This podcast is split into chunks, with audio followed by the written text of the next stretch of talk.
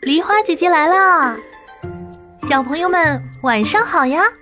你们知道我们天天都在吃的粮食是哪里来的吗？啊，是农民伯伯种出来的，对吗？嗯，那农民伯伯又是从哪里学会种粮食的呢？今天梨花姐姐来带大家认识一个比农民伯伯还要厉害的伯伯，他的名字叫神农伯伯。很久很久以前，那时候的百姓都没有地方买米买面，更没有地方吃好吃的蛋糕，他们只能靠打猎为生。长久以来啊，天上的飞禽越打越少，地下的走兽也越来越少。渐渐的，大家都没有肉吃，只好天天饿着肚子，祈求上天赐予他们食物。可惜呀。五谷和杂草生长在一起，树上花花绿绿的果子也无法分辨它是食物还是毒药。经常有人因为吃错了东西而生病，那个时候也没有药可以用来医治大家。怎样才能给百姓充饥？怎样才能为百姓治病呢？神农苦思冥想了三天三夜，终于想出了一个办法。他带着村民们出发，向西北大山走去。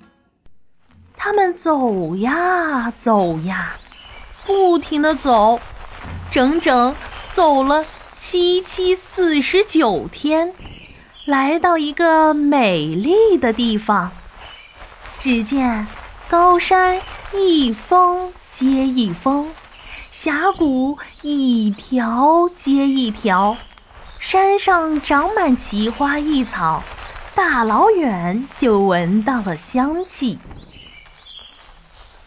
这时，峡谷里跑出来一群猛兽。神农马上让村民们用力挥动鞭子赶走野兽，可是野兽驱走了一批，又涌上来一批，村民们一直赶了七天七夜，才把所有野兽都赶跑。赶走了野兽，眼前的大山有一半是插在云彩里的。山崖又光又滑，怎么爬上去呀？村民纷纷劝告神农：“算了吧，我们还是趁早回去。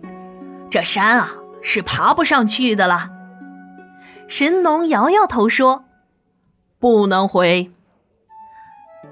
百姓饿了没吃的，病了没医的，我们怎么能回去呢？”他站在一个小石山上，对着高山，上望望，下看看，左瞅瞅，右瞄瞄，打主意，想办法。突然，他看见几只金丝猴顺着高悬的古藤和横倒在崖腰上的朽木爬过来。神农灵机一动，有了！他当下把臣民们喊来。叫他们砍木杆、割藤条，靠着山崖搭成架子，整整搭了一年才搭到山顶。哎呀，山上真是花草的世界呀！红的、绿的、白的、黄的，各色各样，密密麻麻。神农高兴极了。白天，他带着村民。到山上尝百草，晚上，他叫村民升起篝火，借着火光把百草详细记载下来：哪些草是苦的，哪些是能充饥的，哪些是能医病的，都写得清清楚楚。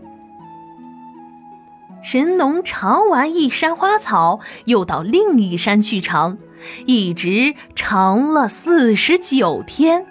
踏遍了山山岭岭，神农尝出了麦子、稻谷、高粱等能充饥的食物，就叫村民把种子带回去，让人们去种植。慢慢的，就变成了后来的五谷。神农还尝出了三百六十五种草药，写成《神农本草》，为天下百姓治病。小朋友们，听完神农尝百草的故事，你知道我们的食物是从哪里来的吗？神农伯伯尝遍百草，身体还能这样棒棒，都因为他有乖乖吃饭哦。不好好吃饭饭的小朋友，是不是就会生病呀？有没有小朋友生了病，不得不吃药呢？那种苦苦的药。你害怕吗？可是现在我们知道了，苦苦的药是神农伯伯冒着生命危险，辛辛苦苦为我们找到的呢。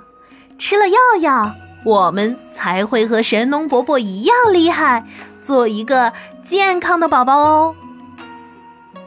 喜欢梨花姐姐的故事，别忘了点赞、分享、订阅。明晚八点，不见不散哦。